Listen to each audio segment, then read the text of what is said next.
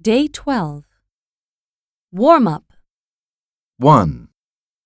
It's got a lot of market stalls and shops selling really artsy stuff.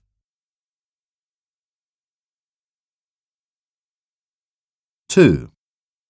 Or to be more exact, you've got to be able to haggle.